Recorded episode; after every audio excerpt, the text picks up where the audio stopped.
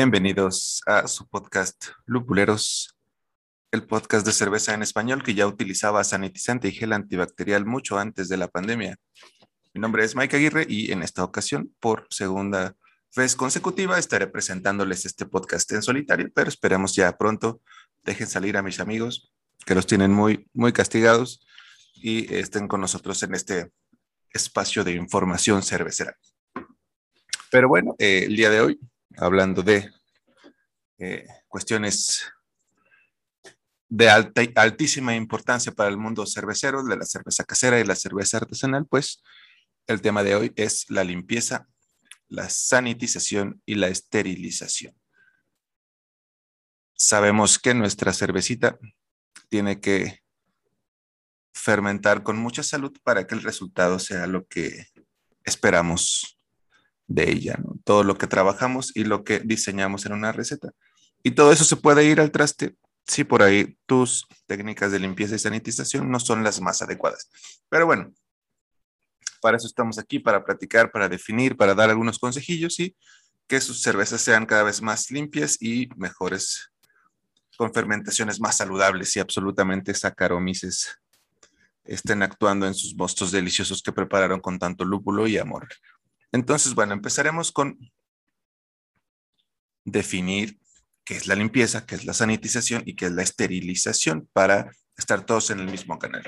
Entonces, reconocemos que la limpieza es el acto de eliminar la suciedad de una superficie, como pues lavar un plato, lavar un automóvil, utilizas el agua y utilizas probablemente algún jabón y algún elemento para eh, tallar y de esa manera reduces, eliminas la suciedad que puede estar en la superficie y se podría considerar que eso es algo que está limpio.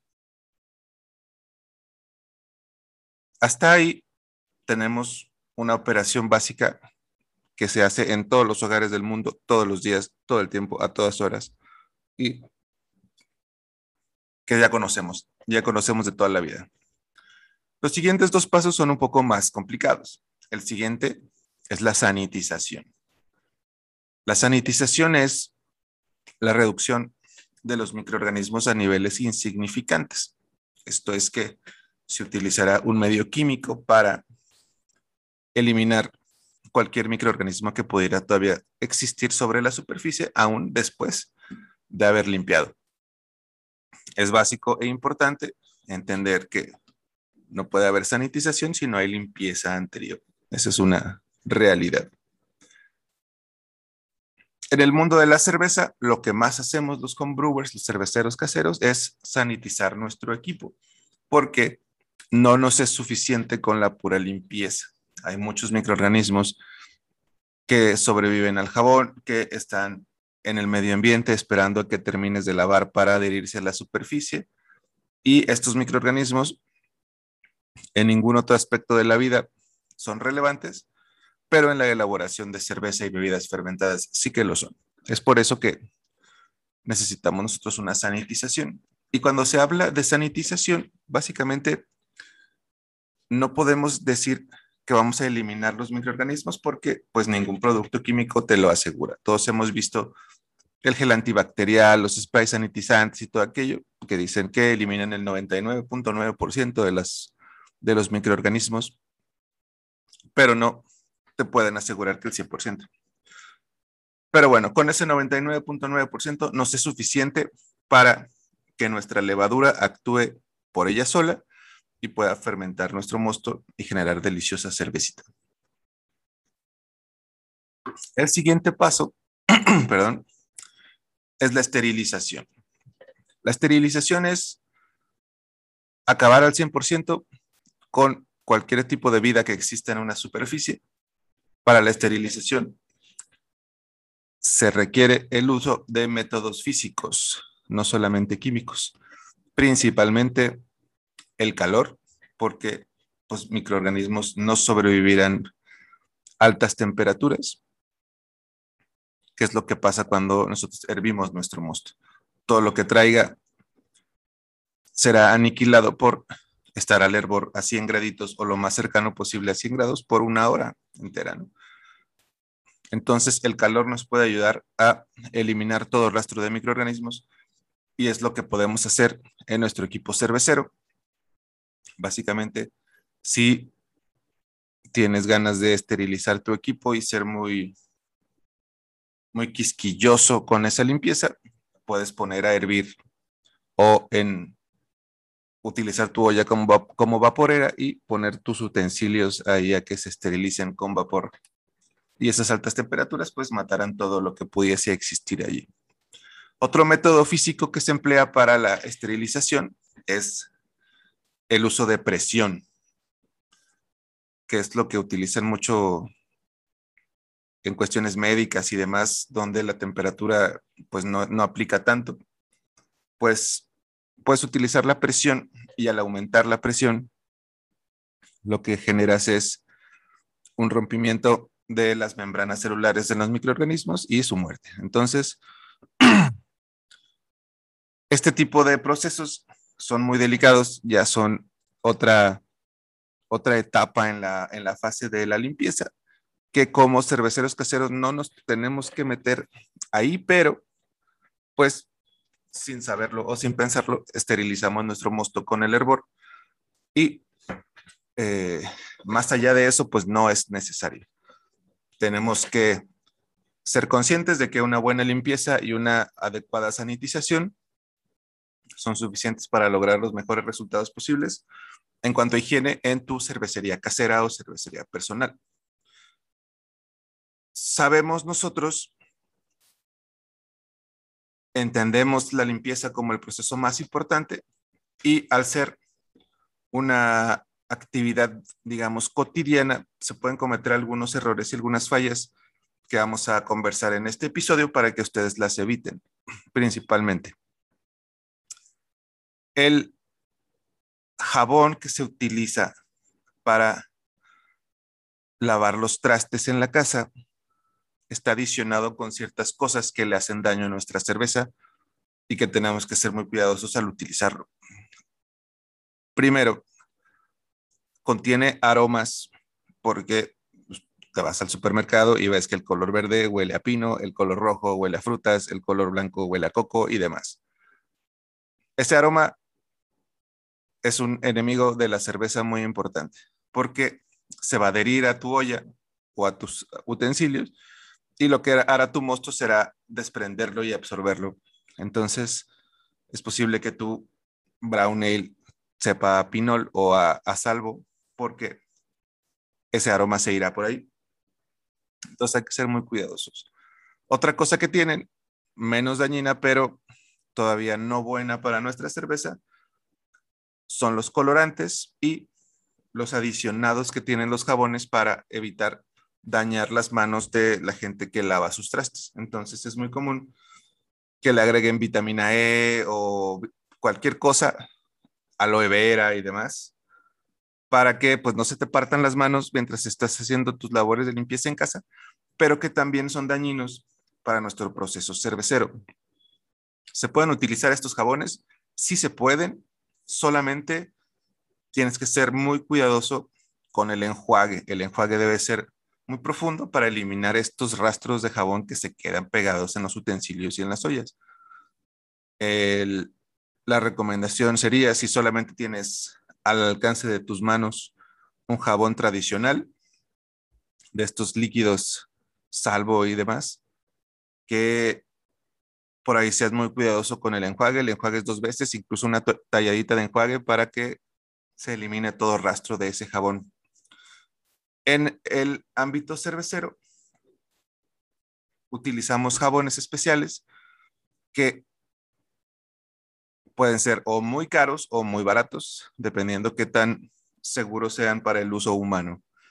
Y sí, tal cual, sí, es un jabón de uso seguro para el ser humano que puedes tener en tu casa donde tienes mascotas, hijos pequeños y demás, pues es un jabón bastante costoso, pero que funciona muy bien. Estamos hablando de el, el PBW o Powder Brewery Wash, jabón en polvo para cervecería. Es un tarrito que contiene un jabón que no tiene aroma, no tiene eh, ningún adicionado, es meramente jabón, es grasa saponificada y pulverizada y ese sirve para limpiar nuestro equipo cervecero, lo puedes conseguir en tu tienda de insumos, lo puedes pedir por internet. Me parece que lo puedes pedir hasta por Amazon para que te llegue a tu casa y si verás que ciertamente es más costoso que cualquier lavatrastes que hayas comprado en tu vida. Ahí sí es, hay que meterle un poquito más de dinero. Pero bueno, es un jabón ideal para el homebrew y funciona bastante bien. Bastante bien. Muy recomendado.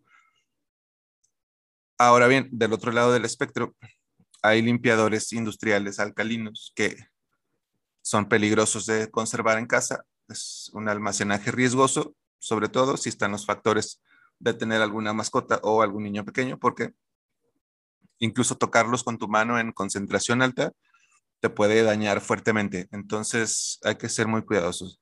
Son muy económicos si tomas en cuenta que las diluciones son muy pequeñas. Entonces un litro de un limpiador sanitiza de un limpiador alcalino concentrado te costará mucho más caro, pero te va a durar por muchos años. Es, es un producto que se diluye un mililitro por litro, cuestiones de ese tipo. Entonces, pues un litro te alcanza para hacer mil litros de jabón y demás, entonces bastante, bastante rendidor se podría decir, pero hay que tener muchos cuidados en su utilización. Sobre todo porque para remover ya cuestiones más complicadas de suciedad, se puede utilizar a alta temperatura. Entonces, un líquido, un líquido tan alcalino a alta temperatura, pues es un riesgo doble que tienes ahí en tu, en tu área de cocción, que para el uso de este tipo de químicos, pues sí recomendamos evitar el consumo de cervecitas antes de y dejarlas para después de y tener toda la seguridad que estarás en tus cinco sentidos manipulando químicos potencialmente mortales. Si es algo, algo que te puede hacer bastante daño. Entonces, eh, tengan eso mucho en cuenta.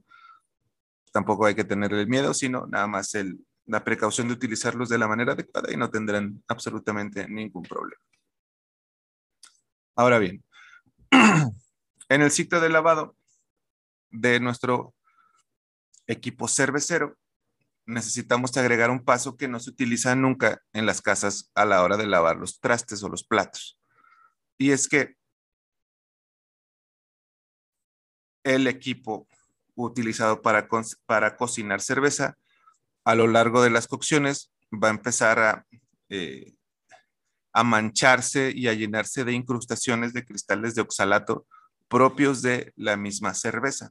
Entonces, estas cuestiones minerales que se adhieren a tu olla y generan una capa ahí de visible de incrustaciones, solamente se pueden quitar con un paso extra en tu ciclo de lavado y es el lavado ácido. El lavado ácido o la fase ácida es tal cual utilizar un químico de pH muy bajo, disuelto, diluido en agua, para eliminar estas incrustaciones de sales que al contacto con el ácido, pues se desprenden. Este lavado ácido para el cervecero casero pues yo creo que si haces muchísima cerveza, lo deberías de hacer una o dos veces al año. Y si no, pues una vez cada dos o tres años. Tampoco es que se tiene que hacer tanto. Porque pues haces cervecita una vez al mes, dos veces. Por ahí probablemente después de 50 usos de una olla ya tendrás incrustaciones importantes ahí de oxalatos que deberás de eliminar para que todo siga siendo lo más adecuado posible para tu mosto y demás. Entonces, en el lavado ácido sí tenemos solamente de una sopa. Hay que comprar un ácido eh, especial para este proceso, que también es un químico altamente peligroso, súper corrosivo y que eh, incluso puede dañar tus instalaciones sanitarias si es que lo viertes directo al caño sin neutralizar. Entonces tendremos ahí un, un detallito más que, es, que cuidar, que ser que tener esa precaución de, de utilizar este químico porque pues sí es, es bastante agresivo. No se diga si se te cae, por ejemplo, en la piel o en los zapatos, pues ahí te dejará un, un recuerdo muy doloroso. En tu ropa le hará agujero y, eh, y ni siquiera pensar en lo que pasaría si se consume por un humano. Es básicamente la muerte segura. Pero, pues es un paso que se tiene que hacer eventualmente. El, el, el ácido también se diluye muchísimo y aún así queda bastante fuerte. Entonces, puede ser que ni siquiera tengas que comprar y por ahí tu compadre te role un, una jeringuita con ácido para diluir en tu casa y hacer tu ciclo de lavado ácido y desprender ahí los cristales de oxalato de tus ollas y utensilios. Este paso especial, les comento y les recuerdo, solamente para el equipo que se utiliza en la cocción de cerveza. Tanto la olla como los fermentadores y tanques. Se tienen que utilizar los dos. Entonces, bien, para fin de hacer un recuento del sistema o del ciclo de lavado, podemos entender que primero vamos a enjuagar el equipo para quitar la mayor cantidad de sólidos posibles. Después utilizaremos una dilución alcalina para desprender la suciedad al 100%. Después utilizaremos un ciclo de lavado ácido para neutralizar el alcalino residual y desprender los oxalatos. Por ahí les digo, este paso no se tiene que hacer todos los días, pero eventualmente tendrán que hacerlo por ahí. Estos líquidos se tienen que enjuagar al 100% ya con agua limpia, porque después pasarás a la etapa final de sanitización, en donde tu equipo tiene que estar absolutamente limpio. Hay dos formas de lavar el equipo, depende de la cantidad de herramientas y cosas que tengas disponibles ahí en tu cervecería casera. El llamado CIP o Cleaning Place, en el que el equipo pues se lava solo y nada más tienes que cambiar los químicos que son ingresados por una bomba y esparcidos con cualquier elemento eh, que pueda hacer las, la tarea como de alguna regadera que rota o si no rota, pues con mucho cuidado introducir algún medio que permita el enjuague total. Puede ser desde la mano del cervecero para mover una,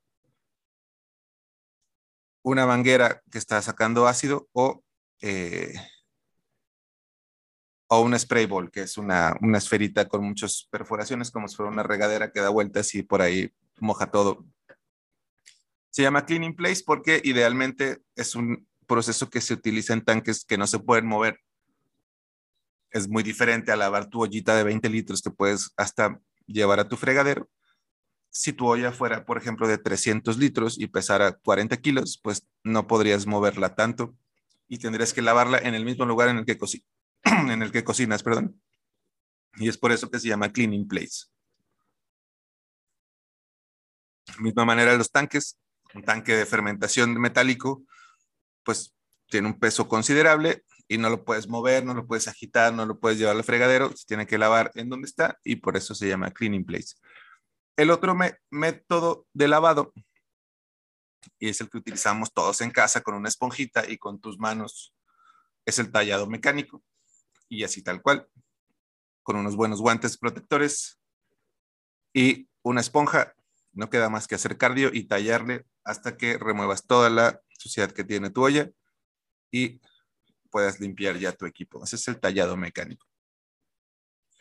Para el tallado mecánico se necesita el ser humano, sus bíceps y una esponjita. Y para el cleaning place se necesitan ya bombas, eh, sobre todo elementos aspersores y sí hay que tener mucho más cuidado porque el cleaning place generalmente para que sea más eficiente, debido a que no puedes tallar o no es tan fácil, se requiere utilizar químicos a altas temperaturas que son pues, más agresivos con las cosas orgánicas. Entonces, bueno, partes de extremo cuidado que, eh, que en la cervecería casera no son tan aplicables, pero pues hay que tener en mente que se pueden, se pueden utilizar. También puedes utilizar tu solución alcalina en, alta temperatura, si tienes por ahí una mugre muy difícil de quitar, y tallar y ponerte tu guante, nada más ahí tendrás que utilizar doble guante, un guante aislante de calor y luego el guante de hule para que no sufras el daño por la temperatura, no vayas a quemarte por eh, estar tallando ahí con alcalino a 80, 90 grados tus ollas. Entonces, bueno, ese es el ciclo de lavado de nuestro equipo cervecero. Hay que ser muy cuidadoso con los enjuagues de estos químicos fuertes y sobre todo hay que ser muy cuidadoso con el desecho de estos químicos fuertes porque el, la concentración de ellos, aunque es, es baja, sí puede dañar tus instalaciones de drenaje y convertirse en un elemento muy contaminante para los mantos freáticos de tu comunidad. Entonces, hay que utilizarlos responsablemente, neutralizarlos. Afortunadamente, uno se neutraliza con el otro y puedes, eh, digamos, desecharlos ya neutralizados sin problema por tu drenaje de casa y no vas a causarle ningún daño al medio ambiente ni a tus instalaciones que después de muchos años podrían colapsar debido al uso constante de ácidos en, en estas instalaciones hidráulicas. Más allá de esas recomendaciones, pues solamente lavar con mucha precaución, responsabilidad y sobre todo, pues con cuidado si es que estás ingiriendo bebidas alcohólicas, que es lo más probable, seamos sinceros, lo más probable es que a la hora de lavar ya tengas por ahí varias caguama consumida, varias cervecita, varias pinta servida. Entonces, extremar precauciones en ese sentido. Ahora bien, eh, es muy importante en el ámbito cervecero como ya hemos platicado en este podcast, uno no lava su equipo antes de hacer cerveza, sino después. Entonces, procuren dejar un poco de sobriedad para al final lavar su equipo, porque si ya se ponen muy borrachos y deciden irresponsablemente no lavar su equipo, sino hacerlo hasta el otro día y sudar la cruda, se van a topar con un universo inmundo de microorganismos apestosos y nauseabundos que tuvieron sus 12 horas de posibilidad de multiplicar, crecer y así lo hicieron. Entonces, algo que era tan sencillo de hacer en cierto momento con una esponja, un poco de agua y jabón, al otro día es una tarea inmunda, es como limpiar el vómito que dejaron tus amigos en la fiesta del día anterior.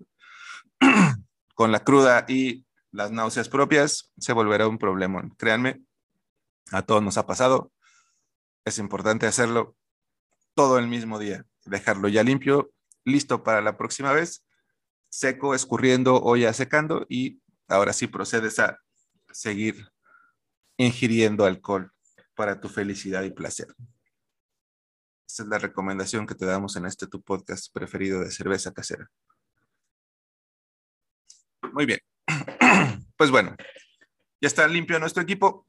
Sabemos que las ollas con una fase de limpieza tienen suficiente, pero los fermentadores no.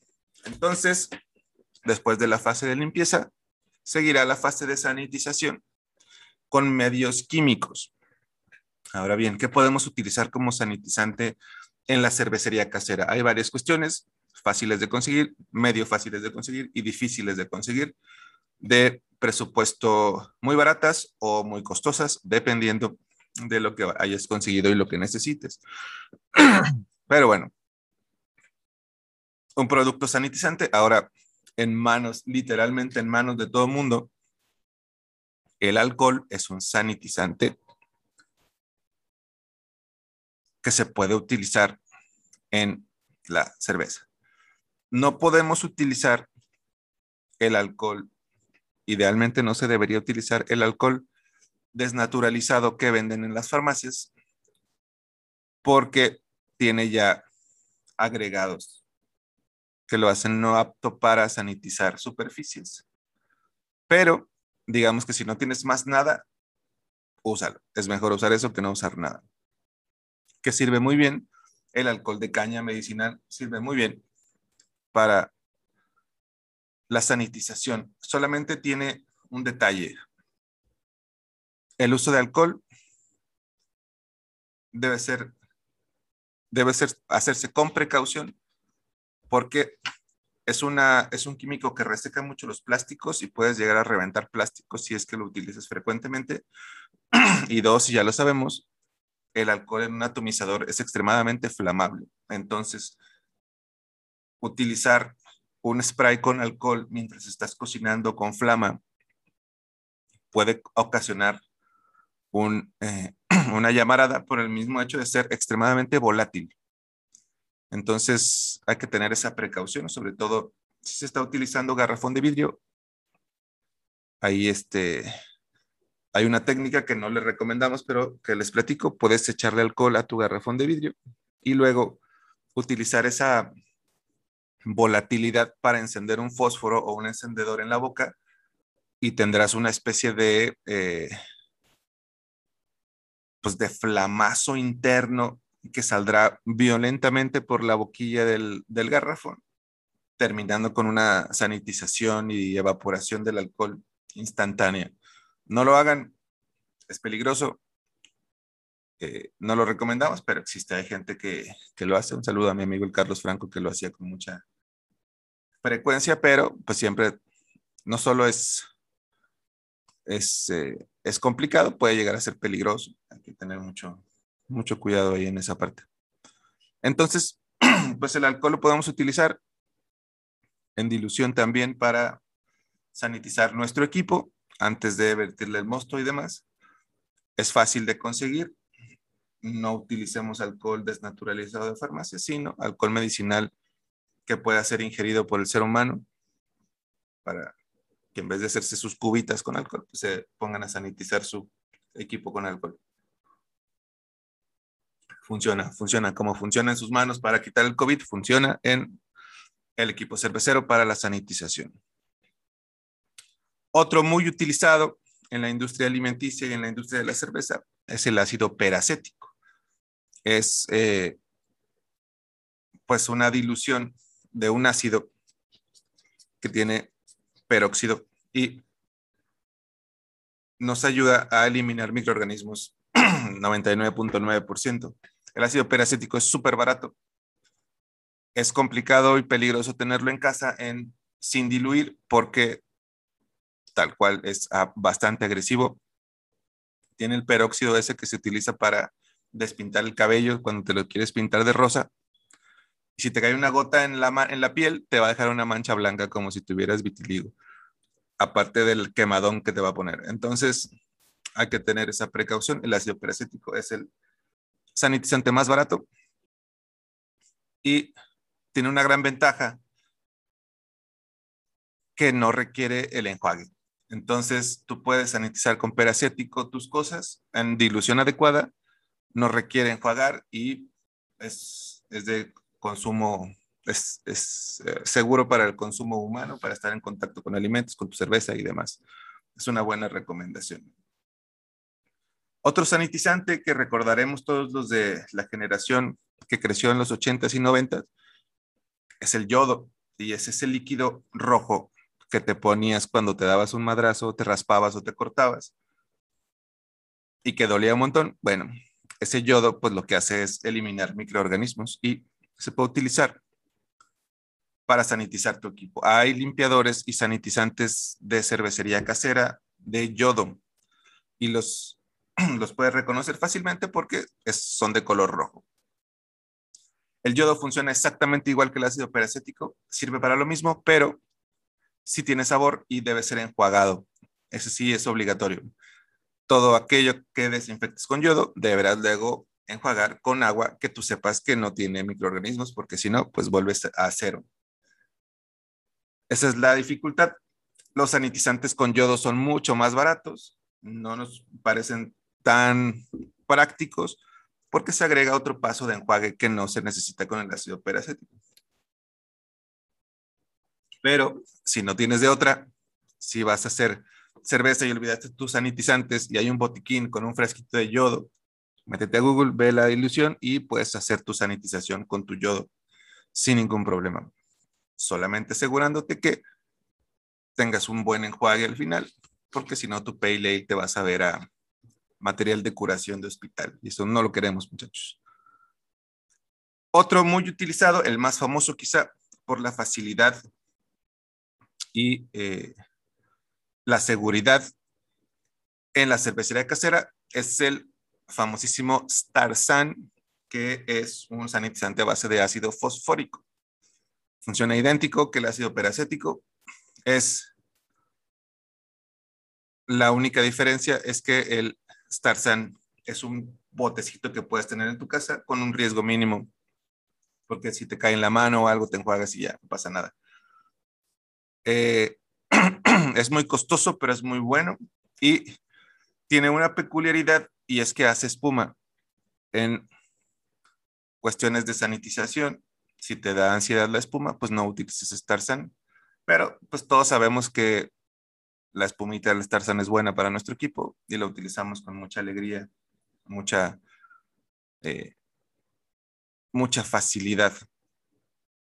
Es un líquido viscosito que te venden en un frasquito con un medidor y tal cual. La dilución es, es muy sencilla y súper fácil de usar.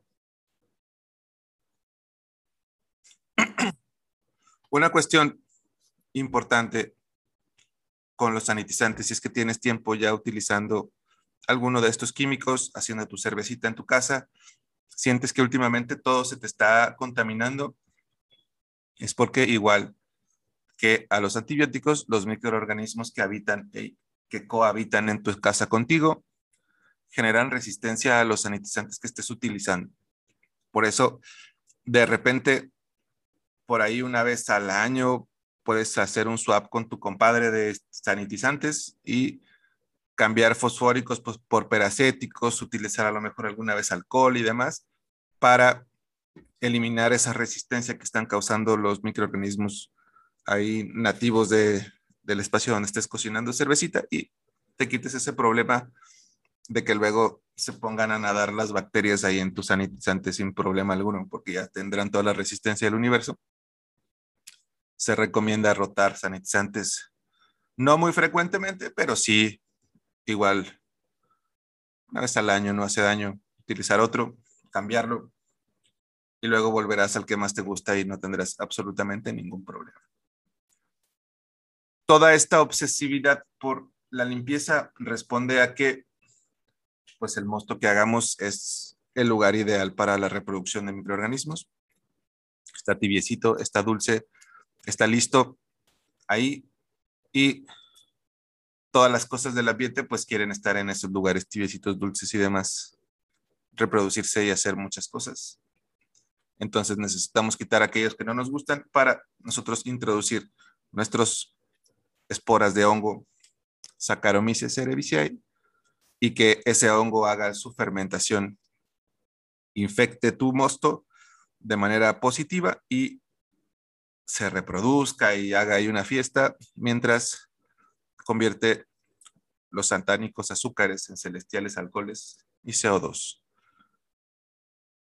Recuerden que pueden mandarnos sus dudas sobre el proceso de limpieza, sobre cualquier tema en nuestra página lupuleros.com, en la que también tenemos un blog interesantísimo de cerveza casera.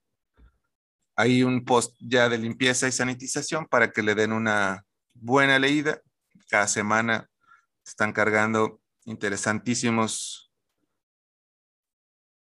eh, pues sí, post a, riesgo de zona redundante sobre cuestiones de cerveza casera. Y en esta ocasión, muy ad hoc al tema del podcast, tenemos un post que se llama Detectando y Resolviendo Contaminaciones del buen Rabbi Hill. La pesadilla del cervecero casero, que no es que no se llame Joshua es ver unas extrañas películas de microorganismos en su fermentador. Y pues bueno, excelente información para detectar qué fue lo que pasó y cómo arreglarlo. A todos nos ha pasado. Y bueno, pues ahí está, está fácil. Y tenemos para los novatos en el mundo de la cervecería, que también necesitan información, necesitan ayuda, necesitan un rescate. Tenemos un súper buen post de Sheila donde nos hace una especie de glosario de términos de homebrew, porque ciertamente en la cuestión de la cerveza casera, el 95% de la información está en inglés, por ahí el 3% va a estar en alemán y el 2% estará en el resto de idiomas de este hermoso planeta Tierra. Y pues si hay muchas cosas que puedes llegar a leer en un post, en cualquier bibliografía, eh, y que si no sabes qué es, puedes consultar este glosario interesante, porque a cualquier persona del mundo, si le dices que estás preparándote para hacer un Borlauf, pues no te va a entender exactamente qué estás haciendo. Si le dices que te espere tantito porque estás haciendo el machine, pues tampoco te va a entender qué estás diciendo. No tiene que entenderte, pero tú sí, si estás en el ámbito de la cerveza y quieres conocer los procesos y demás que tienen que ver con este que llamamos y sostenemos es el mejor hobby del mundo. Pues nada más por esta ocasión. Espero hayan limpiado su conciencia, hayan limpiado su mente, saniticen su existir en esta vida y sobre todo hagan deliciosa cerveza en equipos súper limpios. Soy Mike Aguirre y nos vemos en la próxima.